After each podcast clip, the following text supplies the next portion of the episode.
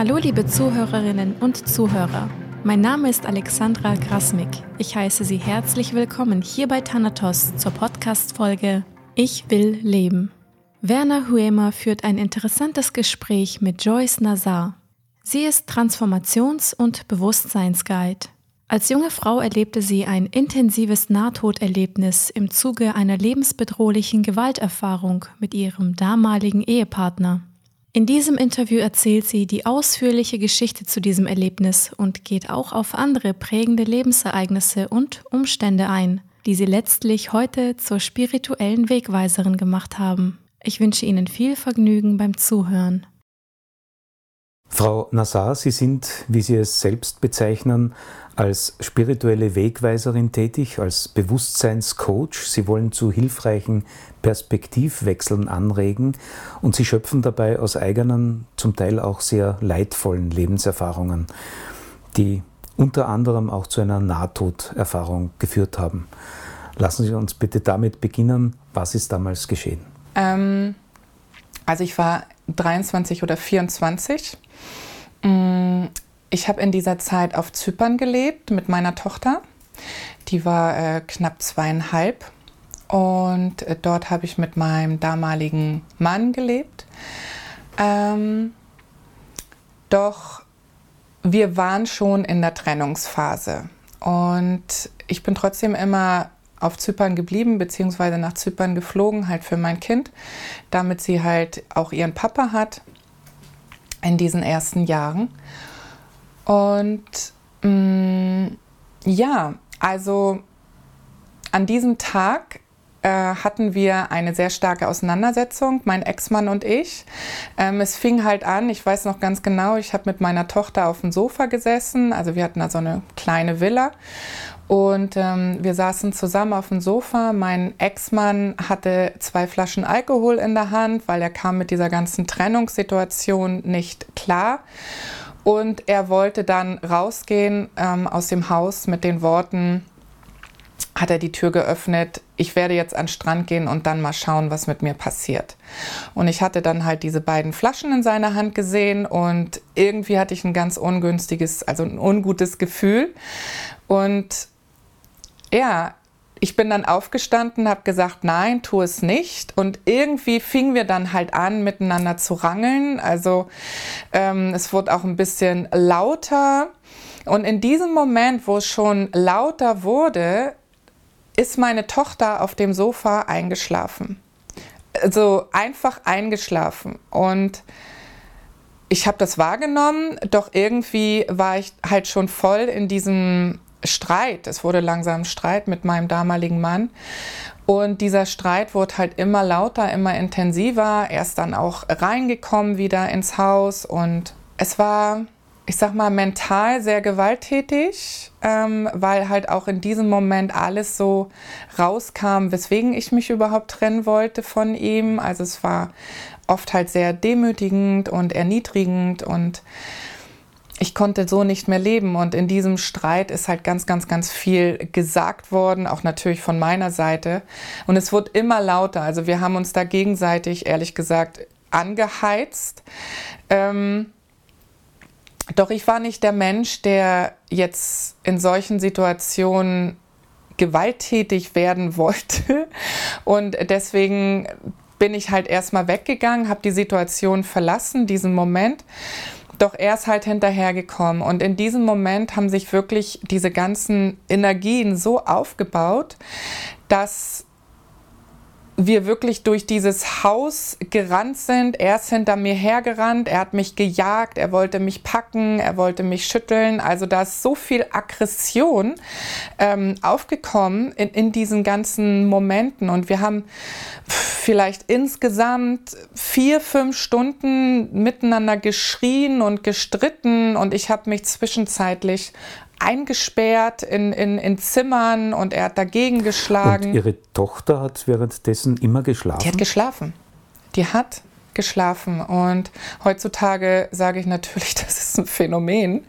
Ähm, ja, und wir waren wirklich also sehr, sehr, sehr laut. Und er war, er war sehr aggressiv und hat mich halt auch mehrmals schon dann angepackt und diese ganze Situation, diese ganzen Stunden, die haben natürlich mir das Gefühl gegeben, dass ich keine Energie mehr habe. Also ich merkte schon, dass ich immer schwach, schwächer wurde.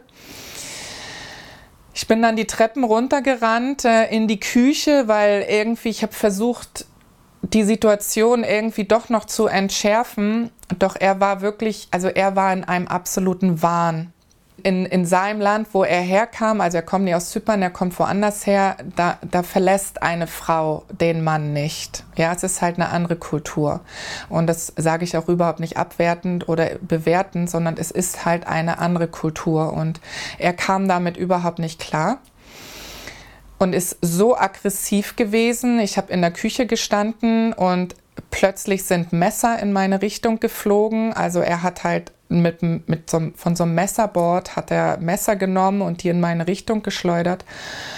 Und das war so für mich der Moment, wo ich nicht mehr, nicht mehr konnte. Ich habe dort in dieser Küche gestanden und habe einfach nur gemerkt, wie ich nach hinten weggekippt bin. Und ich lag dann auf dem Boden und, und habe gezuckt und war einfach nur ja, so, ich habe gemerkt, ich bin am Ende. Ich kann nicht mehr, weil überhaupt die ganze Ehe war schon sehr anstrengend und belastend für mich. Und dieser Moment dann war einfach zu viel für mich. Und er ist dann auf mich gesprungen ähm, und fing an, mich zu würgen. Also ich hatte auch überhaupt gar keine Chance mehr. Also er hatte sich so auf mich gesetzt, dass meine Arme fest an meinem Körper waren. Die ähm, Knie, mit den Knien hat er an meinem Körper rangedrückt und er hat mich gewürgt. Und so stark gewürgt, also ich, während er gewürgt hat, habe ich schon gemerkt, jetzt geht's, jetzt geht's vorbei. Also jetzt, jetzt ist mein Ende. Ich, ich habe keine Chance mehr. Und es war ein Moment, dass ich nochmal mein ganzes Leben gesehen habe und auch, dass ich ganz genau wusste, jetzt gehe ich. Und er hat immer weiter gedrückt und weil er immer weiter zugedrückt hat, habe ich halt meine Zunge verschluckt. Und dadurch habe ich natürlich keine Luft mehr bekommen. Ich habe noch mitbekommen, wie ich meine Zunge verschluckt habe. Also ich habe es noch gemerkt. Ich habe auch noch diesen letzten Moment mitbekommen, wie ich ihn angeguckt habe. Und ich habe wirklich in schwarze Augen geguckt. Also er war wirklich im Wahn. Er hat nichts mehr gemerkt. Ähm, das habe ich noch mitbekommen. Und dann war kurz wie so, so eine Wand vor mir. So, also wirklich einmal alles dunkel.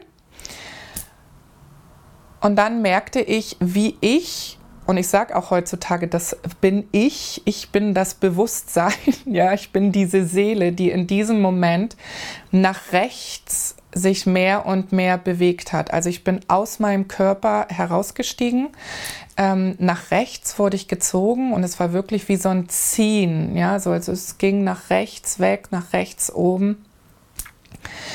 Und ich habe meinen Körper gesehen und ich habe immer noch seine Augen gesehen, doch nicht mehr von der Position liegend auf dem Boden, sondern halt von rechts habe ich seine Augen gesehen. Ich habe gesehen, wie er zugedrückt hat, völlig im Wahn gewesen ist. Ähm, ich habe gesehen, wie er meinen Körper geschüttelt hat beim Drücken, doch ich habe meinen Körper nicht mehr gefühlt. Ich habe nichts mehr gemerkt ähm, und habe nur noch gesehen, was er gemacht hat habe mein Gesicht gesehen und habe mich dann sozusagen, habe meinen Blick abgewandt und, und bin dann in dieses rechts nach oben, bin ich dann hingeschwebt und es war, ja, es war wie so ein ganz, ganz dicker Nebel, durch den ich hindurch geflogen bin. Ich wusste, ich kenne den Weg, also der Weg war klar wo ich jetzt hingehe. Also es war so, es ging halt immer weiter nach rechts oben und dieser, dieser Weg war mir auch bekannt. Also ich kannte diesen Weg. Und ich hatte nichts gespürt wie Ärger, Traurigkeit, Wut. Im Gegenteil, ich habe alles gefühlt, wonach wir hier auf der Erde im Prinzip immer streben. Also ich habe Glück gef gefühlt, so Harmonie, Frieden. Es war, es war ganz leicht und, und sanft. Und dieser Nebel, der wurde immer heller auf der einen Seite, also wurde er immer heller und auch weniger, also mehr und mehr hat sich dieser Nebel geöffnet, also wirklich ich würde nicht sagen wie so ein Tunnel, sondern ein Nebel, wo ich in diese Richtung halt gezogen wurde und der sich dann mehr und mehr geöffnet hat. Und während dieses Öffnens habe ich in der Ferne ein ganz, ganz strahlendes Licht gesehen. Also es war wirklich äh, wunderschön einfach. Es war so, so purer Frieden, pure, pure Liebe die ich dort wahrgenommen habe. So jetzt halt auch im Nachhinein. So, es war einfach nur so berührend und wundervoll. Und ich bin halt immer näher in diese Richtung geschwebt und habe dann halt dieses Licht gesehen, immer stärker, immer größer. Und dort habe ich dann auch Figuren gesehen, also halt Gestalten. Ähm, ich wusste, das sind meine Ahnen, ich wusste, das sind meine Vorfahren, die dort auf mich gewartet haben und die auch immer, je näher ich an dieses Licht herankam, die auch immer mehr zu sehen gewesen sind. Also ich habe wirklich die, die menschlichen Gestalten gesehen, ich habe das ihr Licht gesehen und sie haben dort auf mich gewartet. Und ich bin halt immer näher zu ihnen rangekommen. Und es war nichts mehr in meinem Kopf irgendwie, dass ich ein Kind habe oder dass ich ein Leben auf der Erde habe oder dass ich gerade von einem Streit hierher gekommen bin. Es war einfach nur purer Frieden. Und ich bin ganz nah an das Licht herangekommen und in dem Moment, wo ich in das Licht hineintreten wollte, also den Übergang vollziehen wollte, hörte ich die Stimme von meiner knapp zweieinhalbjährigen Tochter, die gesagt hat, Mama, bitte geh noch nicht, ich brauche dich. Und ich habe diese Stimme so klar gehört. Sie konnte noch nicht so gut reden, doch ich habe diese Stimme gehört. Und in diesem Moment habe ich leicht gezögert. Ja, ich, ich konnte in diesem Moment nicht ins Licht gehen. Und es war ein, eine kurze Sekunde, wo ich gezögert habe. Und plötzlich merkte ich wirklich, wie eine gigantische Kraft mich gezogen hat, wieder diesen ganzen Weg zurückgezogen hat in meinen Körper. Ich habe meinen Körper noch gesehen und es war wirklich, als ob ich so so richtig so hinein katapultiert worden bin. Und ich habe gesehen, was passiert ist, auch als ich in meinen Körper hineingekommen bin. Mein damaliger Mann, jetzt Ex-Mann, war gerade dabei, meine Zunge wieder aus dem Hals herauszuziehen. Also er, er, scheint, er schien aus dem Wahn herausgekommen zu sein und, und äh, hatte vorher auch schon Wiederbelebungsmaßnahmen gemacht, Herzmassage, dabei ist mir eine Rippe gebrochen. Das habe ich ja alles gar nicht mitgekriegt.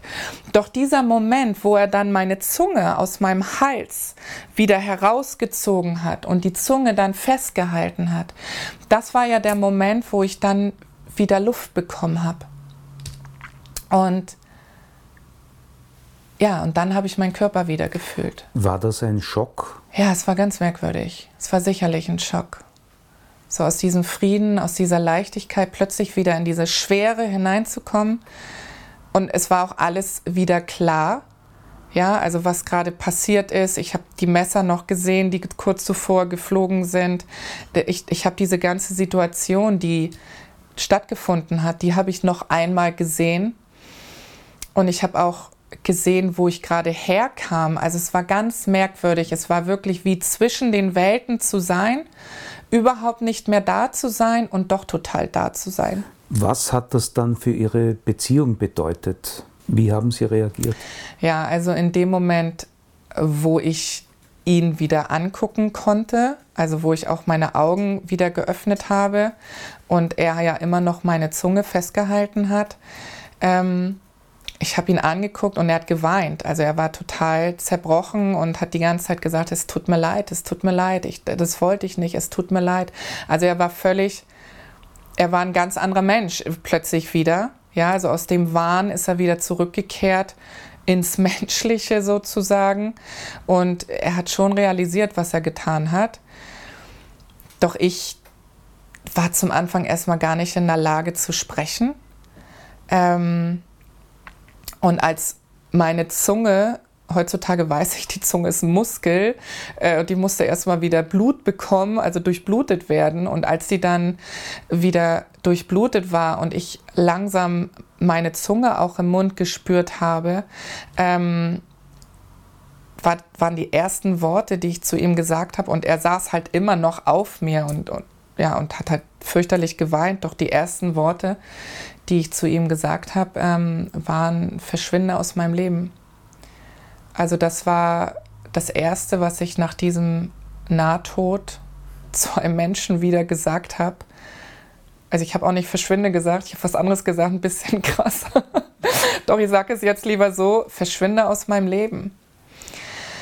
Und er hat alles versucht, das, äh, also er hat viel gesprochen dann, doch diese Worte kamen nicht mehr bei mir an. Ich hatte nur in meinem Kopf, ich will zu meinem Kind, äh, ich muss jetzt hier irgendwie Kraft bekommen, ähm, ich, ich muss mich wieder spüren, komplett. Ich will zu meinem Kind, ich will mich mit meinem Kind in ein Zimmer einsperren, weil ich auch eine Wahnsinnsangst vor diesem Menschen natürlich hatte, also vor meinem Ex-Mann weil ich diese Unzurechnungsfähigkeit so klar gesehen habe in diesem Moment. Und ich, ich wollte nur mit meinem Kind mich ins Bett legen und mein Kind in den Arm nehmen. Also das war so das, was ich in meinem Kopf hatte. Und mein Ex-Mann, der wollte mir helfen, aufzustehen. Doch ich habe gesagt, fass mich nicht an, lass mich. So und irgendwie habe ich meine Lebensenergie dann zurückgewonnen und konnte aufstehen und bin im Prinzip wie so ein Geist, bin ich dann durch die Küche gegangen, die Treppenstufen hoch zu meinem immer noch schlafenden Kind. Ähm, habe mein Kind hochgehoben, bin mit ihr die Treppen hochgegangen äh, zu den Schlafräumen und habe mich dort in dem Zimmer eingesperrt, lag dort mit meinem Kind und hatte die ganze Nacht einfach nur Angst, also ich hatte mein Kind im Arm und ich hatte die ganze Nacht nur Angst, dass meine Zunge wieder nach hinten in den Hals klappt. Also da war ich in einer absoluten Panik. Ich konnte die Nacht auch nicht schlafen. Ähm, mein Ex-Mann kam zwischendurch an die Tür, hat immer gefragt, ist alles okay? Äh, bitte lass mich zu unserem Kind. Ich habe immer gesagt, nein, ähm, lass mich. Und ja, die Beziehung zu meinem Ex-Mann, die hat sich erstmal insofern verändert, dass sich alles, was sich sowieso schon in mir angestaut hatte, all die Jahre, dass sich das ähm, ja auf eine Art und Weise ganz stark in Angst, Wut, Hass, Panik breit gemacht hat in mir. Und das war irgendwie auch so ein Motor.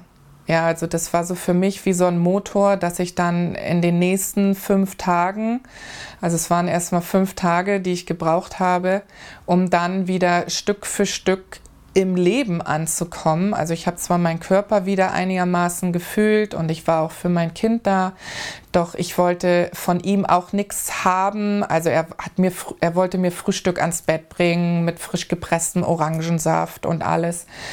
Ähm, doch ich hatte in meinem Kopf, der will mich vergiften. Er hatte schon einmal jetzt versucht und weil ich ihn, weil ich mich von ihm trennen will, wird er mich jetzt vergiften. Ich, ich werde sterben. Also ich war völlig, ich hatte eine richtige Paranoia. Und irgendwie auch zu Recht, denn nach diesen fünf Tagen, wo ich langsam wieder zu mir kam und ich habe zwar mit ihm kaum gesprochen, doch ähm, er hat halt gemerkt, ich, ich bin immer kraftvoller wieder geworden. Und am fünften Tag, das weiß ich noch ganz genau, hatte er unser Kind in seinem Arm, wollte zur Arbeit gehen, hat mich angeguckt, während er die Kleine auf dem Arm hatte. Und ich habe wieder diese schwarzen Augen gesehen in diesem Moment, die ich ja schon vor fünf Tagen gesehen habe. Und er hat zu mir gesagt, und wenn ich heute zurückkomme von der Arbeit, beende ich das, was ich angefangen habe. Und in diesem Moment war in mir so viel Panik, so viel Angst, weil ich wusste, was es bedeutet. Ich habe ich hab nur mit dem Kopf genickt, habe das Kind genommen, bin reingegangen, habe gewartet, bis das Auto weg ist, habe noch ein bisschen gewartet, weil manchmal ist er dann immer noch so ein bisschen rumgefahren, hat geguckt, ob ich dann auch im Haus bleibe. Und äh, dann bin ich total panisch durchs Haus gerannt, äh, habe die ganzen, unsere ganzen Sachen, unsere ganzen Klamotten gepackt, alles was von uns dort gewesen ist, von mir und meiner Tochter, habe ich in den Koffer hineingeschmissen ähm, und war, ich, also ich war auf der einen Seite war ich völlig in Panik und hatte im Kopf, ich muss weg. Und auf der anderen Seite war auch diese Wut und dieser Hass auf, auf meinen damaligen Mann. Ähm, und ich habe alle Fotos, die wir dort hatten in der Wohnung oder im Haus, habe ich genommen und habe ihn überall rausgeschnitten, habe ihn auf den Boden geschmissen sozusagen und nur die Fotos von mir und meinem Kind auch in die Koffer hineingetan. Ähm, und dann hatte ich nur im Kopf, ich muss hier weg, ich muss hier weg. Und alleine konnte ich nicht weg, weil er hatte mir mein Handy abgenommen, also damals noch diese alten Handys. So, und das Handy hatte er mir schon abgenommen, meine Handykarte, mein Geld, was ich hatte, hat er mir auch abgenommen. Das Einzige, was ich, als ich nach Zypern gekommen bin, was ich dort gemacht hatte, wohl schon aus einem Anflug von Vorsehung, ich hatte unsere Pässe versteckt. Und die habe ich dann genommen, habe ich aus dem Versteck herausgeholt. Ja, und bin dann mit meiner Tochter ähm, durch diese Villenanlage, wo wir da gewohnt hatten auf Zypern, und habe an Häuser geklopft, äh, an Türen geklopft, an Fenster geklopft. Niemand hat geöffnet. Ich habe immer geschrien, please help, please help. Ähm, niemand war da, der uns helfen wollte, konnte. Doch eine Frau hatte mir die Tür geöffnet, ähm, eine Engländerin, die, Zufall ist es nicht, die genau eine ähnliche Geschichte wie ich erlebt hatte. Ähm, ich weiß bis heute nicht, ob sie eine Nahtoderfahrung gemacht hat, doch sie kannte es von einem gewalttätigen Ehemann, ähm, ja, bedrängt zu werden, ist selber von ihrer Ehe mal geflüchtet und sie hatte mich total verstanden. Sie hat mich direkt gesehen. Sie wusste, es geht hier wirklich um Leben und Tod. Ja, und dann hat sie mir halt geholfen, die ganzen Sachen aus dem Haus rauszuholen, die ganzen Koffer mit ihrem neuen Mann und hat das dann alles bei sich sozusagen verstaut in, der, in ihrem Haus, hat auch alles abgedeckt, damit von draußen niemand reingucken konnte und, und unsere Koffer sehen konnte. Ja, und dann musste ich mit meiner Tochter flüchten. Und das ist gelungen? Ja, also wir wurden zwar von ihm gejagt, also weil, wie gesagt, er war immer, er war auf der einen Seite ein wundervoller Mensch und auf der anderen, und dann die andere Seite war diese Unzurechnungsfähigkeit, wo er sich selber einfach nicht mehr gespürt und gesehen hat. Ja. Kurz zusammengefasst, Sie konnten dann wieder in Deutschland leben und hatten von ihm Ruhe. Jein. Also ich hatte, ich musste erstmal dort in der Stadt, wo wir gewohnt haben, habe ich mich erstmal ähm, ja, erkundigt, was ich tun kann zum Schutz. Also wenn jemand nach unserer Adresse fragt oder nach uns fragt, dass ich da halt äh, geschützt bin, dass es keine Auskunft gibt über mich, über uns. Ähm, ich musste halt auch im Kindergarten, musste ich schauen, dass die informiert waren. Ähm, ich wurde häufiger von Menschen verfolgt, die halt, also so Landsmänner von ihm, ähm, also er wusste, wo ich wohne wo wir wohnen. Er, er, selbst hat mich in Ruhe gelassen, doch er hatte die ganze Zeit immer ein Auge auf mich, auf uns. Äh, und wir hatten dann auch manchmal telefoniert, weil ich hatte ja dann mittlerweile auch wieder ähm, eine neue Nummer und ich war in Kontakt mit seiner Schwester. Und über seine Schwester sind wir dann in Kontakt gekommen und ich war, ich war einfach traumatisiert. Also ich habe ihn nur angeschrien und ähm, ja, und er hat halt dies und das sozusagen von sich gelassen. Und irgendwann habe ich zu ihm gesagt, pass auf, ich, ich, ich will dich nie wieder mehr sehen, ich will nie wieder mehr etwas von dir hören. Ähm, die Scheidung läuft, ich, ich will keinen Kontakt mehr zu dir und lass mich und unser Kind in Ruhe, es, es reicht. Ja, und es ging auch so dann, also ich glaube drei Jahre circa, zwei, drei Jahre ungefähr, hat er mich auch tatsächlich in Ruhe gelassen. Ähm, und dann meine Tochter, die hat halt einfach eine ganz, ganz starke Bindung zu ihm. Und sie hat irgendwann angefangen, ganz stark zu weinen. Und ich habe sie gefragt, was sie hat. Und sie meinte, sie vermisst ihren Vater. Und das war für mich sehr entscheidend, dass sie das gesagt hat, weil ich komme selbst aus einer ja, aus einer Kindheit von einer alleinerziehenden Mutter, wo der Vater immer schlecht geredet wurde. Ich weiß, was mit einem Menschen passiert, wenn immer der eine Teil schlecht gesprochen wird. Und mir war es dann ganz wichtig, darauf zu hören. Und dann habe ich den Kontakt wieder zu ihrem Vater aufgenommen. Ja, und so sind wir dann wieder irgendwie in Kontakt gewesen, wegen meinem Kind, wegen unserem Kind. Sie hat ein wundervolles Verhältnis zu ihm. und auch heute noch. Mm, also er behandelt sie wirklich gigantisch. Und ich selbst habe irgendwann gemerkt, je mehr ich in diesem Hass bin, in dieser Wut auf ihn und je mehr es in mir brodelt, umso schlechter geht es mir selbst. Also habe ich irgendwann mich dazu entschieden, ihm zu vergeben. Auch auf anderen Ebenen und ich habe schamanische Rituale gemacht, die ich selber sozusagen von den Spirits empfangen habe. Und ich habe Vergebungsrituale gemacht. Das wirklich Erstaunliche war dann, circa sechs Monate später, nachdem ich diese Rituale gemacht habe, hat er mich angerufen, hat furchtbar geweint und hat sich für alles entschuldigt, was er mir jemals angetan hat. Auch für diesen Moment, wo ich ja aus dem Leben getreten bin. Und auch, dass er gesagt hat, weil ich habe ihn mal gefragt, wieso hast du mir das angetan? Ich bin die Mutter von deiner Tochter, warum hast du mir das angetan? Und er hat gesagt, in seinem Kopf war es so, wenn er mich nicht bekommt, dann darf mich keiner haben. Und das war bei ihm sozusagen der Auslöser.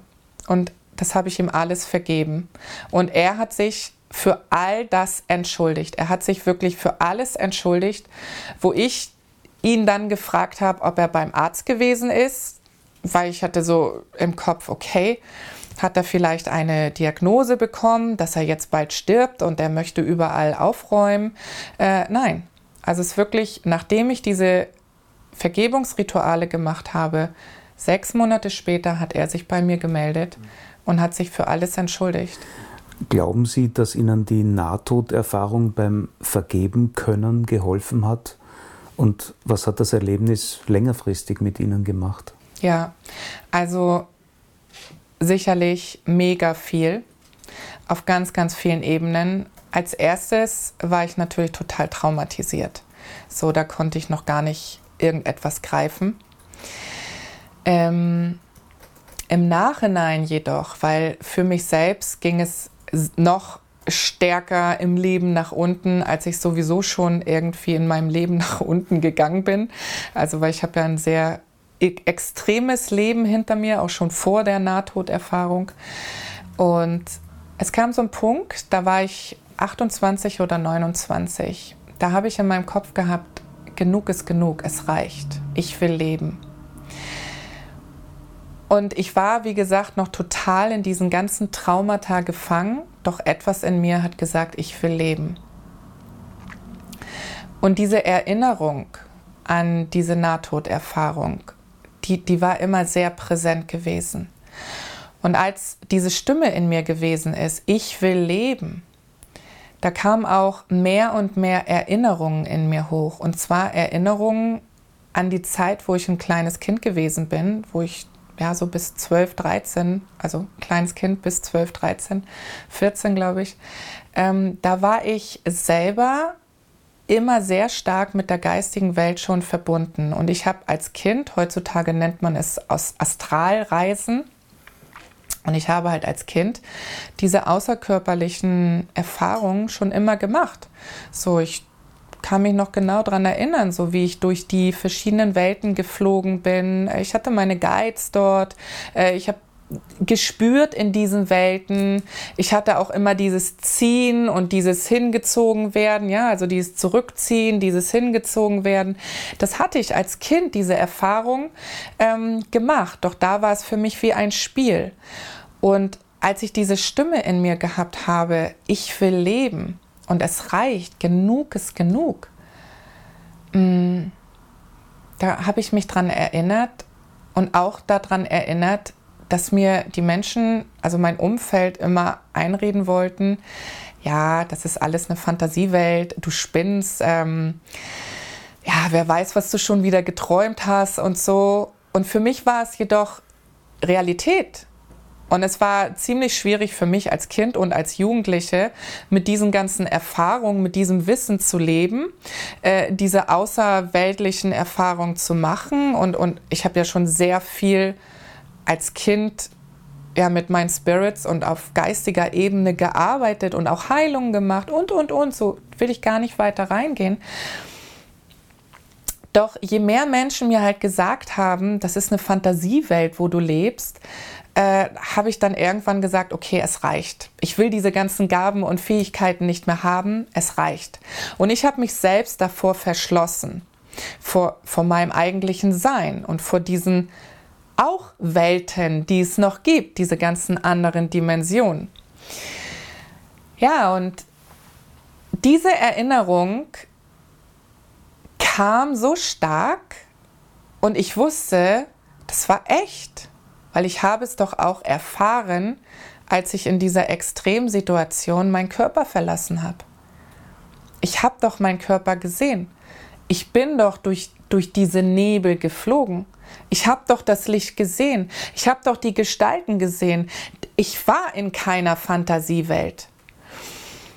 Und dieses Bewusstsein hat mich sehr stark nach vorne gebracht, weil ich wusste wieder, also es war wirklich, die Leute konnten sprechen, wie sie wollten. Es war mir dann wirklich mehr und mehr egal, weil ich wusste, ich habe gesehen, ich wusste, ich habe erlebt, ich habe es mir nicht eingebildet. Und egal wer spricht, ich weiß, was ich erlebt und gesehen habe. Und das hat mir ganz, ganz, ganz, ganz stark geholfen dann auf meinem weiteren spirituellen Weg und auch im Schamanismus.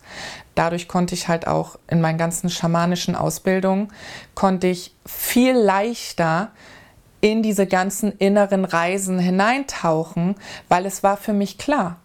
Ich, es, es war für mich Realität. Und das dafür bin ich heutzutage dankbar. Dass, dass mir das im Prinzip auf der einen Seite eins meiner größten Traumata verschaffen hat, auf der anderen Seite auch eine gigantische Möglichkeit, aus all dem endlich herauszukommen und mich wieder selbst zu finden, mich komplett selbst zu finden und mein Bewusstsein wieder ganz bewusst zu reaktivieren. Stichwort genug ist genug. Gab es dann noch weitere Krisen, die Sie zu diesem Entschluss geführt haben? Wollen Sie darüber noch ein bisschen sprechen? Ja, kann ich natürlich sehr gerne, weil ähm, mir ist es einfach wichtig, ja, dass die Menschen verstehen, egal wo wir gewesen sind, egal an welchem Punkt wir in unserem Leben sind und egal was uns widerfahren ist, es geht nicht darum, dass wir diese Situation bewerten und sagen, ja, das war gut, das war schlecht, sondern es geht darum, dass wir aus allem wirklich das Allerbeste machen und dass wir niemals aufgeben und immer an uns glauben. So und ja, ich habe ja schon angedeutet, vor meiner Nahtodserfahrung ähm, war mein Leben schon wirklich ja, brutal auf eine Art und Weise. Also ich habe als Kind sexuellen Missbrauch erlebt, ich habe mentalen Missbrauch erlebt. In der Familie? Mm, ja, also ähm, der gute Freund des Hauses war in meinem Kinderzimmer, das ging circa drei Jahre. Wie alt waren Sie da? Zwischen sechs und neun. Ähm, ich war immer so die Außenseiterin, ich wurde viel gemobbt in meiner Kindheit. Äh, zu Hause, meine Mutter hatte auch sage ich jetzt mal, ihre Themen. Ja, hat sie sicherlich heutzutage noch. Ähm, doch es war für mich, ich war immer auf der Suche. Ich war immer auf der Suche. Ich wollte gesehen werden, ich wollte Anerkennung bekommen, ich wollte gewertschätzt werden, weil ich habe mich selber kaum gespürt. Vielleicht hatte es auch etwas damit zu tun, dass ich sowieso immer in diesen anderen Welten unterwegs war, dass ich meinen Körper ja gar nicht gefühlt habe. Doch ich war auch immer auf der Suche und ich habe mich nur wohl gefühlt, wenn ich in den anderen Welten war. So und Anerkennung habe ich manchmal bekommen, wenn ich Menschen geheilt habe. Also ich weiß, heilen darf man nicht sagen, doch ich habe ihnen geholfen in ihren Schmerzen. Also wir haben körperliche Symptome aufgelöst, habe ich schon als Kind getan. Das war für mich alles so Spielkram. Und ich habe halt auch Wohnungen gereinigt, Büroräume gereinigt, so von negativen Energien. Das war für mich alles normal. Da habe ich dann kurze Anerkennung und Wertschätzung bekommen. Ähm, doch ansonsten ich hatte mich immer, ich hatte immer das Gefühl, dass ich zurückgedrängt werde und dass ich einfach nicht gesehen werde. Und das hat ganz stark natürlich in mir genagt und dieser sexuelle Missbrauch, der stattgefunden hat, ähm, das war halt auch etwas gewesen, wo ich mich total verlassen gefühlt habe. Ich wusste auf der einen Seite schon, weil ich war schon sehr früh aufgeklärt, dass das, was hier gerade geschieht, nicht okay ist. Doch, wie ich ja schon gesagt habe, meine Mutter, die war da, wo sie gewesen ist und das soll auch keine Rechtfertigung oder Entschuldigung sein. Doch sie hat es einmal mitgekriegt, ist ins Kinderzimmer reingekommen und hat ihn auf dem Bett sitzen sehen und ich war nackt und sie hat gesehen, dass er mich anfasst und sie hat gefragt, was macht ihr da? Und er hat gesagt, Massage und sie hat gesagt, okay, ich mache weiter Armbrot sie hatte, sie konnte nicht anders. Ja, also ich bin auch meiner Mutter heutzutage nicht nicht mehr wütend oder, oder, oder hasse sie. Sie war halt da, wo sie war. Und das alles war für mich, sie hat es doch gesehen, ist das jetzt doch in Ordnung, ist es nicht in Ordnung? Ich habe es dann verdrängt. Ich habe es verdrängt und habe mit 13 Jahren angefangen, Drogen zu nehmen, bin dann in Kreise gekommen, wo ich gewertschätzt, in Anführungsstrichen, wo ich gewertschätzt wurde und anerkannt wurde. Ähm, je krasser ich gewesen bin, umso cooler war ich. Also ich habe dann da so meine Selbstanerkennung, äh, ja, sage ich jetzt mal, so ein bisschen per Illusion aufbauen können und habe im Außen halt äh, ja auch eine illusionshafte Wertschätzung erhalten und bin natürlich immer tiefer in diese Kreise geraten. War auch in anderen Kreisen, also nicht nur, sage ich jetzt mal, Drogen und, und Gewalt und Kriminalität, weil das gehört nun mal zusammen. Ähm, sondern ich war auch in Kreisen, wo Menschen wirklich sehr viel Geld gehabt haben und äh, wo sie ein an der Oberfläche sehr schönes Leben geführt haben. Doch ich konnte mich immer anpassen, doch ich habe immer gemerkt, nee, ich bin das alles nicht. Also ich war immer so dieser, ich war immer irgendwie getrieben auf eine Art und Weise. Und so bin ich halt, als ich mich dann auch komplett verabschiedet habe von meinen ganzen Gaben und Fähigkeiten, bin ich auch immer tiefer in wirklich Gewalt und in einen Strudel von Kriminalität geraten, dass da dann natürlich auch Vergewaltigungen und Schläge und andere Brutalitäten nicht ausblieben. Und auch eine, also ich habe auch mehrmals versucht, mich selbst umzubringen, auch in dieser Zeit. Das hat nicht geklappt. Ich habe auch einen Entzug hinter mir gehabt, weil ich war stark kokainabhängig. Dann äh, habe ich eine Erfahrung gehabt. Das war der Sommer, bevor ich meinen damaligen Mann kennengelernt habe. Da wurden mir in einer Bar, das war keine schlechte Bar auf Sylt, wurden mir K.O.-Tropfen ins Getränk reingemacht und mir fehlen heute noch diese vier Tage meines Lebens. Ähm, ich habe nur kurze Sequenzen vor mir, wo ich weiß, ja, immer wenn diese K.O.-Tropfen ihre Wirkung verloren haben, konnte ich sehen. Ich habe Männer gesehen, ich, ich habe eine Kamera gesehen, ich, ich lag auf einem Bett. Ich weiß nicht, ich weiß bis heute nicht, was dort mit mir geschehen ist. Ähm, ich weiß nur, als diese vier Tage um waren, bin ich völlig verstört auf Sylt umhergeirrt und habe dann meine Freundin gefunden. Ich wusste erstmal auch gar nicht, wo sie wohnt. Ich äh, musste erstmal schauen, wie ich da zurechtkomme. Und sie meinte halt, sie wollte schon eine Vermisstenanzeige aufgeben. So, ich bin vier Tage weg. Und für mich war es mittlerweile so, okay, wieder etwas auf der Liste. Ja, egal. Ja, also mir glaubt eh keiner. So, das, dieses Gefühl hatte ich immer. Und ich habe immer runtergeschluckt und verdrängt und verdrängt und verdrängt. Doch nach diesen vier Tagen hatte ich in meinem Kopf gehabt, okay, ich werde jetzt so viele Drogen nehmen und Alkohol trinken, dass ich dann umkippe. Und da war ich ähm, 18,5 und dann im Dezember, also kurz bevor ich 19 geworden bin, habe ich meinen Ex-Mann kennengelernt. Ich war völlig auf Drogen. Hm, ich habe im Prinzip gar nichts mehr gemerkt.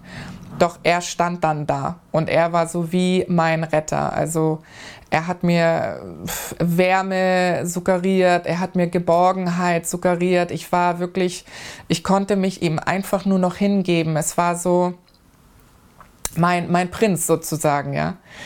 Und ja, und ich bin ziemlich schnell mit ihm dann zusammengekommen und er hatte zum Anfang ganz, ganz, ganz viel von mir erfahren und später hat er all das genommen, um mich letzten Endes auch äh, zu manipulieren, ob er das bewusst oder unbewusst gemacht hat. Darum geht es überhaupt nicht. Letzten Endes hat er mich manipuliert und ich wurde ihm hörig.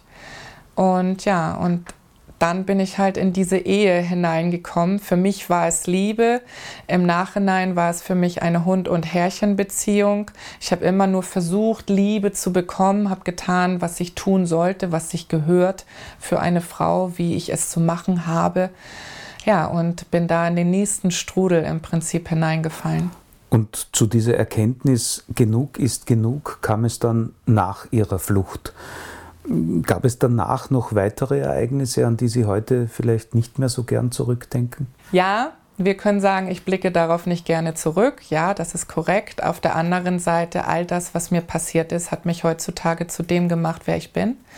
Und ich kann deswegen auch so vielen Menschen helfen. Also insofern, ähm, ja, es ist wichtig, halt auch das anzuerkennen und diese circa vier, fünf Jahre nach der Nahtodserfahrung. Ähm, die war noch einmal sehr brutal, also halt auch wirklich auf sexueller Ebene, auf mentaler Ebene, also wieder mal ganz viel Gewalt. Und ich bin erneut auch in den Strudel von Drogen hineingefallen, also war wieder kokainabhängig. Die Abhängigkeit hatten Sie zwischendurch überwunden. Ja, genau. Also ich habe insgesamt in meinem Leben drei Entzüge hinter mir.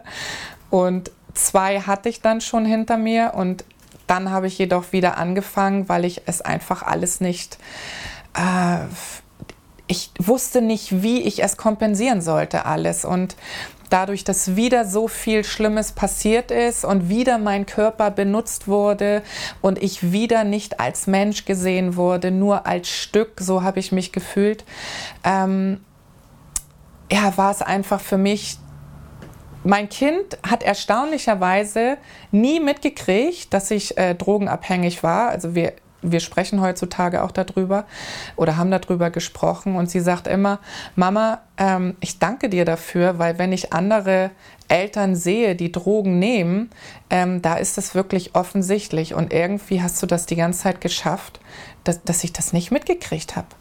Und ich habe gesagt, ja, ich sage, ich habe es immer versucht, nur abends zu machen oder dann, wenn ich es tagsüber gemacht habe, dann nicht so intensiv. Und wenn sie in der Nähe war, war ich wirklich immer in einer starken Kontrolle, äh, damit ich nicht irgendwie ausfallend werde oder sie irgendwie das Gefühl haben könnte, dass ich sie nicht liebe. Das war so, das hatte ich irgendwie immer, äh, trotz meiner ganzen Rausche im Kopf. Äh, mein Kind soll wissen, dass ich sie liebe. Die Tochter war also eigentlich immer ein Ankerpunkt für Sie. Ja, ja, so auf jeden Fall. Das war, also letzten Endes kann ich es auch so sagen, mein Kind war da und dadurch habe ich das Bewusstsein zum Leben nie ganz verloren, weil ich wusste, sie braucht mich. Doch dieser Punkt, wo es in mir richtig geschrien hat, genug ist genug, das war ein Moment, wo ich gemerkt habe, ich kann es nicht mehr kontrollieren. Wo ich gemerkt habe, die Drogen nehmen überhand, diese ganzen Traumata die sind durch meinen Körper gezogen, die Erinnerungen, das Gedankenkarussell. Ich konnte es nicht mehr abschalten, ich konnte nicht mehr schlafen. Ich war selbst wirklich nur noch fahrig und wie in einem Wahn. Ich hatte mir auch sämtliche Macken schon angenommen, also so, so eine Art Perfektionismus im Außen. Also es musste alles wirklich nach Größe sortiert sein, aufgebaut sein. Also ich hatte so richtige extreme Macken und, und auch Wiederholungen, die ich äh, vollziehen musste und zelebrieren musste. Ich konnte Menschen nicht kauen hören und so. Also ich hatte richtig viele äh, Symptome bekommen, weil ich war total überladen. Und dieser Moment, wo ich mich selbst im Prinzip, wo meine Seele mich angeschrien hat und gesagt hat, es reicht, genug ist genug, ich will leben, das war der Moment, wo mir das so richtig bewusst war. Entweder mache ich jetzt so weiter und ich verliere mein Kind und ich verliere auch all das, was ich bisher als Leben kannte und ich verliere auch diesen Körper. Oder ich verändere jetzt etwas. Sie hatten mit Drogen zu tun, haben sexuelle Gewalt erlebt. Sind Sie dann nochmals in eine Beziehung gekommen, wo sich das sozusagen wiederholt hat? Ja, tatsächlich. Also dadurch, dass ich ja selber immer in diesem Opferstatus mich bewegt habe. Ich bin Opfer. Ja, also ich muss so schlecht sein, äh, dass mir das alles angetan wird, habe ich natürlich auch dementsprechend solche Menschen immer angezogen. Und äh, ich hatte in dieser Zeit auch ein Umfeld, sag ich jetzt mal, wo, ja, wo, ich sag mal, sexuelle Gewalt und Gewalt gegen Frauen an der Tagesordnung waren. Hier in Deutschland? Hier in Deutschland, ja. Wann war das denn? Es muss so zwischen 2003, 2004 und 2007, 2008 gewesen sein. Irgendwie so in diesem Dreh. Also ich glaube, ich war 28, vielleicht 29. Also das kann auch schon 2009 gewesen sein, wo wirklich dieser Schrei in mir gewesen ist. Und in dieser Zwischenzeit bin ich dann wirklich noch einmal diesen ganzen Weg gegangen, noch mal einen weiteren Weg und habe hier in Deutschland auch Dinge gesehen und erfahren, wo ich einfach gemerkt habe, wow, es ist so viel Illusion, so viel wird an der Oberfläche schön gehalten und gepflegt und sogar die reichsten, ja geldreichsten Menschen ähm, im Prinzip, die sind dafür verantwortlich, dass auch so viel Schlimmes passieren kann, weil sie bestimmte Neigungen haben oder bestimmte Dinge fordern, irgendwie in ihren Beziehungen. Also ich habe da wirklich einiges erlebt. So. Und das war auch noch einmal richtig krass. Das war noch mal so ein Aufwachen. Doch letzten Endes bin ich aufgewacht für mich selbst auf ganz vielen Ebenen. Und die Nahtodserfahrung, die war etwas gewesen, äh, die mir auch gezeigt hat, ich spinne nicht. Das war für mich auch ein Anker tatsächlich letzten Endes. Äh, wir müssen hier nicht auf alle Details Ihrer Biografie eingehen, aber zusammenfassend haben Sie eine sehr lange Zeit der Krisen durchlebt, der Abgründe. Stichworte dabei sind posttraumatische Belastungsstörungen, Burnout, Angst, Stress, chronische Krankheiten, die ganze Palette und auch die zugehörigen Therapien. Wie gelang es Ihnen, Ihr Leben dann doch wieder in den Griff zu bekommen? Wie gesagt, der Beginn war, es reicht, genug ist genug, ich will leben. Mm, und ich habe angefangen, also ich habe wieder einen kalten Entzug gemacht ähm, vom Kokain, habe es auch geschafft und habe dann angefangen, mich Richtung Persönlichkeitsentwicklung so ein bisschen zu bewegen. Und ich habe so gemerkt, je mehr ich mich mit mir selber beschäftigt habe, umso interessanter wurde auch das Leben wieder. Also so, ich habe so für einige Dinge habe ich Antworten bekommen, so innerlich einfach, wo ich so gemerkt habe, okay, ähm, ja, ist ja doch gar nicht alles so, wie ich mir das die ganze Zeit eingeredet habe, sondern es kann auch anders gesehen werden und das ist dann auch leichter. Dadurch, dass ich mich halt erinnert habe durch, durch meine Nahtoderfahrung, dass ich mich erinnert habe, was ich als Kind ja schon immer gemacht habe, habe ich mich auch erinnert, dass ich als Kind schon immer sehr gerne Indianer mochte und Schamanen und ähm, ich hatte auch so ein eigenes Zelt in meinem Kinderzimmer, so das war so mein Tippi. Und ja, ich war, ich habe wieder gemerkt, hey, da war immer etwas, wo mir wirklich das Herz aufgegangen ist. Und als ich 30 gewesen bin, ähm, hatten mir die Ärzte noch mehr Diagnosen gegeben. Ja, also halt chronisch traumatisiert war so die Hauptdiagnose. Und ich hatte ja mittlerweile schon erfolglose Therapien hinter mir, etliche Jahre, also ja, also mindestens 18, 19 waren es bis dahin schon. Also ich war psychologisch, war ich sehr gut, ja, bewandt, sage ich jetzt mal. Ich, ich kannte viel, was mit Psychologie zu tun hatte, bloß geholfen hat es mir selber nichts. Und etwas, wo ich mir gesagt habe, schau mal, Joyce, diese ganzen Tabletten und alles, was ich bisher gemacht habe, das hat mir nichts gebracht. Also es, es bringt mich immer wieder an einen Punkt und dann breche ich wieder zusammen. Und das wollte ich nicht mehr. Ich wollte so nicht mehr leben. Ich, ich habe mir gesagt, es muss irgendwie jetzt anders weitergehen. Zumal ich dann noch einen Moment gehabt habe, wo ich so tief wieder am Boden war innerlich, wo ich im Kopf hatte, ähm, es ist besser, wenn ich sterbe, weil dann kann ich für mein Kind als Engel da sein, weil als Mutter bin ich nichts wert. Also so tief war ich unten wieder. Obwohl ich keine Drogen da genommen habe, also kein Kokain, ich habe noch sehr stark gekifft und Alkohol getrunken ähm, und Zigaretten geraucht. Also ich war immer in der Selbstzerstörung. Doch es war so wirklich, wo ich gesagt habe, ich, ich kann nicht mehr. Und da kam dann wieder ein Moment, ich habe dann gesucht, ja, irgendwie nach Schamanen, die vielleicht Traumata heilen können. Und ich habe auch etwas gefunden. Ich habe eine schamanische Traumaheilung bei mir machen lassen. Und es war wirklich nach diesen drei Stunden, wo ich da gelegen habe, bin ich rausgekommen und ich hatte das Gefühl, als ob ich zum ersten Mal meinen Atem richtig spüre, als ob ich zum ersten Mal die Sonne sehe, als ob ich zum ersten Mal mich selbst überhaupt fühle. Und dieser Moment war so wirklich auch noch einmal wie so ein riesiger Trigger an meinen Ursprung, an das Ursprüngliche, was ich bin. Und ich habe mich dann mehr und mehr auf den Weg gemacht. Also wirklich, ich habe mich dann schamanisch ausbilden lassen, ähm, bin immer tiefer dort hineingegangen und habe dann diese Seelenebene ganz, ganz stark gelebt erst einmal. Und das kann auch eine kleine Falle werden, dann nur auf der Seelenebene zu leben.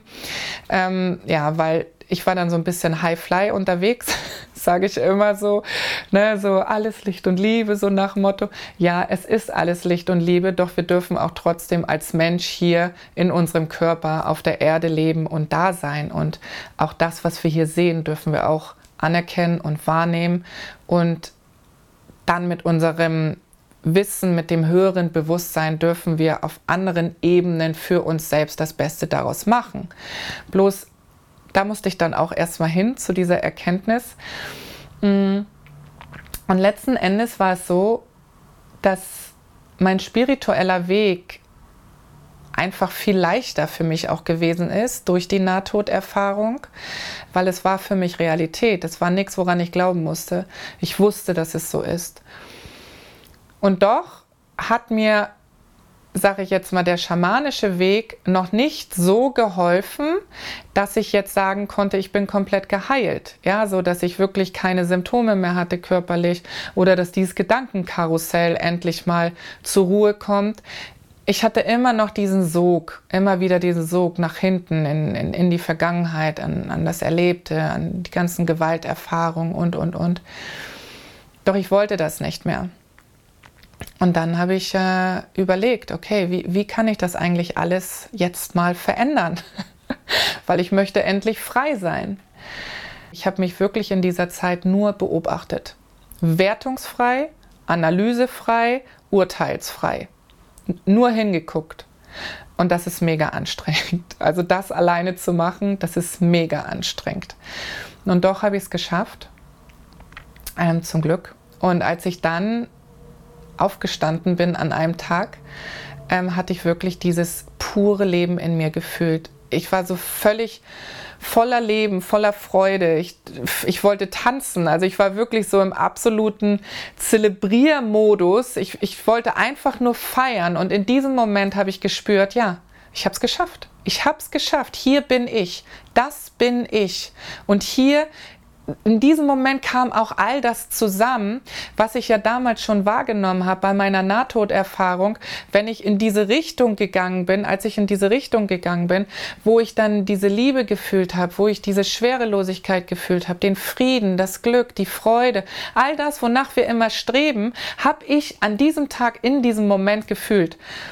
Und da wusste ich, ich habe es geschafft. Ich, ich habe es geschafft. Und darauf habe ich dann weiter aufgebaut. Und so wurde es halt für mich auch immer leichter, auch, sage ich jetzt mal, die Umwelt, das Außen, meine Vergangenheit, Reaktionen von anderen Menschen, ähm, einfach, mh, hm, wie soll ich sagen, nicht hinzunehmen, sondern zu akzeptieren. Weil ich habe mich selbst endlich akzeptiert. Voll und ganz. Und ich konnte mich endlich spüren. Was machen Sie heute konkret als spirituelle Wegweiserin mit all den Erfahrungen im Gepäck? Ja, also dankbarerweise kann ich dadurch, was ich alles erlebt habe, kann ich die Menschen abholen da, wo sie sind, und zwar jeden Menschen, weil ich ja wirklich unglaublich viel erlebt habe, weil ich Diagnosen hatte, weil ich mich selbst geheilt habe, weil ich meine pure Lebensenergie in mir wiederentdeckt habe und weil ich ganz genau weiß, diese Lebensenergie ist in jedem von uns. Und so arbeite ich halt mit den Menschen heutzutage, dass ich sie wieder daran erinnere oder dass sie sich selbst daran erinnern können, indem sie es auch fühlen, dass sie so viel mehr sind als nur das, was sie im Spiegel sehen oder was ihnen die ganze Zeit erzählt wurde oder was sie sich selbst erzählt haben und dass sich niemand begrenzen braucht, weil wir sind wundervolle, einzigartige Wesen und da bringe ich die Menschen wieder hin, dass sie sich wieder daran erinnern, dass sie an sich selbst glauben dürfen. Unbedingt. Jeder soll bitte an sich selbst glauben und sich selbst niemals aufgeben, denn jeder Mensch ist kostbar und wertvoll. Stichwort Perspektivenwechsel. Können Sie ein Beispiel einer Entwicklung nennen, die Sie auch in der Begleitung besonders begeistert bewegt hat? Mhm. Nehmen wir ähm, eine Frau, die mit ihrer, mit ihrer Tochter ja überhaupt nicht mehr so in Kontakt gewesen ist, also in einem sehr ähm, traurigen, schlechten Kontakt. Und ihr Fokus war halt die ganze Zeit natürlich auf den Kontakt mit ihrer Tochter gerichtet. Und sie selbst ist irgendwie auch nie weitergekommen. Sie hat sich immer gesagt, sie hat eine Blockade, so sie ist nicht in Verbindung mit ihrem höheren Selbst. Und es hat sie halt mega belastet, dass sie halt mit, ihr, mit ihrem Kind äh, kein, keine Beziehung mehr hatte, so dass, dass da eine Trennung gewesen ist. Und ich habe halt angefangen mit ihr zu arbeiten und dass sie halt wieder anfängt, sich selbst zu fühlen, sich selbst mm, zu anzuerkennen, sich selbst zu sehen. Und wir sind wirklich von Moment zu Moment sind wir vorangegangen und dadurch hat sich sozusagen der Raum für sie auch geöffnet. Es ging nicht mehr darum, was gewesen ist oder was jemand mal gesagt hat, weil so arbeite ich nicht. Das habe ich aus meinen Therapieerfahrungen erlebt, das hat mir nie etwas gebracht, immer zurückgucken, zurückgucken, sondern wir sind von jetzt ins nächste Jetzt gegangen. Und je mehr wir das gemacht haben und je mehr ich halt mit ihr auch gesprochen habe und ihr geholfen habe, ist sie wirklich gewachsen innerlich. So, sie wurde immer stärker, sie wurde stabiler, sie hat sich mehr und mehr gefreut, sie war glücklicher, sie hat ähm, plötzlich Dinge angefangen, wovon sie schon immer geträumt hatte und hat sich da weiterentwickelt. Und sie war wirklich so wundervoll auf ihrem eigenen Weg. Und plötzlich weil ich sage immer, es hat etwas mit unserem Energiefeld zu tun. Wenn wir das verändern, senden wir ja auch andere Frequenzen aus. Und so war es dann auch. Plötzlich hat sich ihre Tochter bei ihr dann gemeldet und ihre Tochter ist jetzt häufiger bei ihr und die, die sind jetzt dabei, wieder ein harmonisches, möglichst harmonisches Verhältnis aufzubauen. Und das berührt mich, weil es mir immer wieder zeigt, was ich auch selber bei mir erlebt habe. In dem Moment, wo ich angefangen habe, an mir selbst wirklich zu arbeiten, hat sich auch mein Verhältnis zu meinem Kind verändert und auch mein Kind hat sich verändert zum Positiven. So, also und, und das dann halt selber nochmal in der Spiegelung zu erleben bei dieser Frau, also es, es, es war einfach wunderschön und es ist wunderschön. Also ich, ich bin für jeden Weg, den ich begleiten darf, einfach nur mega, mega dankbar.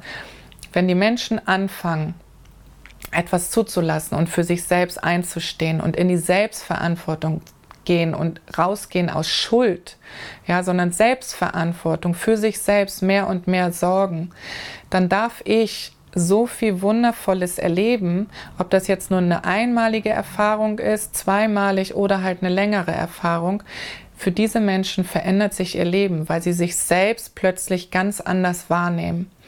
Und das berührt mich im Prinzip immer. Jetzt noch auf die gesamte Gesellschaft bezogen, die Sie ja in Ihren vielfältigsten Schattierungen kennengelernt haben. Wenn Sie formulieren, dass viele Menschen in ihrer Selbstentwicklung gefangen gehalten werden, haben Sie da einen allgemeingültigen Rat? Was wäre gesellschaftsweit von Vorteil, um das zu ändern? Ja, also da gibt es tatsächlich etwas und das ist auch das, was ich immer sage wir dürfen rausgehen aus Bewertung, Beurteilung, Verurteilung und diese ganzen Schuldzuweisungen. Und wir dürfen hineingehen in die Selbstverantwortung, die außerhalb von Schuld ist. Denn Schuld ist wie etwas Auferlegtes. Ich lege es mir selber auf oder ähm, jemand legt es auf mich und ich nehme es dann an. Und wir dürfen rausgehen aus Schuld, denn es geht immer um die Entwicklung. Und wir können uns nur entwickeln, wenn nicht ständig jemand da mit dem Finger steht und auf uns zeigt und sagt, du, du, du. Und auch, wir können uns nur entwickeln, wenn wir aufhören, uns selbst die ganze Zeit zu bewerten, sondern einfach mal hinschauen und sagen, okay, diesen Weg bin ich jetzt gegangen. Puh, der hat sich vielleicht ein bisschen übel angefühlt und doch bin ich diesen Weg gegangen. So, und ich ziehe jetzt aus diesem Weg das Beste für mich ähm, und auch erstmal nur das Beste, was ich natürlich selbst für mich ziehen kann, weil ich sage immer, wir haben alle einen begrenzten Verstand. Ähm, wir wissen gar nicht, was alles noch das Beste für uns ist. Doch das, wo ich sage, okay, hier bin ich im Rein mit mir, mit meinem Herzen, es fühlt sich gut an, auch für meinen Körper, für mich selbst, dann ist es auch das, wie ich dann zu gehen habe und wie ich mich, wie ich mich selber auch zu mir selbst positionieren darf. Und leider sind wir in einer Gesellschaft, wo die Menschen nur auf andere schauen, wo es immer nur darum geht, was hat der eine gemacht, was hat der andere gemacht, anstatt einfach mal zu sagen, hey, es geht hier wirklich um, um Entwicklung, um Selbstentwicklung, um Weiterentwicklung, denn nur so kann eine wirkliche, wahrhaftige Gesellschaft auch wachsen, weil bin ich für mich, fühle ich mich selbst, kann ich auch wieder mein Gegenüber fühlen und wahrnehmen. Nehme ich mich selbst wahr, erkenne ich mich selbst an, kann ich auch mein Gegenüber anerkennen und wahrnehmen. Und wenn das dann wie so ein positiver Dominoeffekt einfach vorangetrieben wird, dann können wir alle etwas Wundervolles für uns, für eine wahrhaftige und echte und ehrliche Gesellschaft tun und so natürlich auch für die gesamte Welt. Was antworten Sie, wenn Sie vielleicht eben aufgrund Ihres persönlichen Weges gefragt werden, weshalb erleben manche Menschen so viel Leid? Mhm. Das habe ich mich natürlich selbst auch immer gefragt und ich habe jahrelang bin ich diesem Konzept, ähm, in, in diesem Konzept gewesen. Äh, ich habe ein schlechtes Karma, ich habe mal etwas Böses getan, deswegen passiert mir so viel Böses. Heutzutage weiß ich ganz sicher, aufgrund meiner ganzen auch außerweltlichen Erfahrung, es geht nicht um Schuld, es geht hier auch um die Weiterentwicklung, Selbstentwicklung und Selbstverantwortung. Deswegen ein leidvolles Leben bedeutet nicht, dass jemand ein schlechter Mensch war oder ist oder dass seine Ahnen schlecht gewesen sind. Es ist einfach etwas, was uns zeigt, wir dürfen etwas verändern und wir können anfangen, mm, es für uns zu nutzen, anstatt immer gegen uns selbst zu wirken oder gegen andere zu wirken. Schicksal auch als Auftrag des Lebens. Schicksal ist etwas, was uns geschickt wird und es kann uns nur das geschickt werden, was wir in unserem Energiefeld haben. Das heißt, habe ich eine hohe Energie, wird mir etwas Schönes geschickt. Ja, wird mir etwas Hohes geschickt, nicht hoch im Sinne von Bewertung, sondern etwas Wundervolles, Angenehmes, Positives. Bin ich in einer negativen, dunklen, niedrigen Energie kann mir auch nur dementsprechend das geschickt werden. Also Schicksal ist für mich auch etwas, was wir aufgrund unserer Selbstverantwortung immer wieder neu formen und gestalten dürfen. Schicksal ist eine Möglichkeit, doch nicht sozusagen eine Regel. Wenn mir das immer passiert ist, dann wird das jetzt immer so weiter geschehen. Nein, Schicksal ist ein Geschenk, damit wir uns weiterentwickeln können. Frau Nassar, danke für die Einblicke in Ihre Arbeit und auch in Ihre Biografie. Vielen herzlichen Dank für das Gespräch. Danke auch, ganz lieben Dank. Ich hoffe, Sie haben Gefallen an dieser Podcast-Folge gefunden und dass Sie beim nächsten Mal wieder mit dabei sind. Vielen Dank fürs Zuhören. Besuchen Sie uns bei Interesse auch gerne auf unserem YouTube-Kanal Thanatos TV. Über das Teilen unserer Inhalte sind wir natürlich immer sehr dankbar. Alles Gute und bis zum nächsten Mal.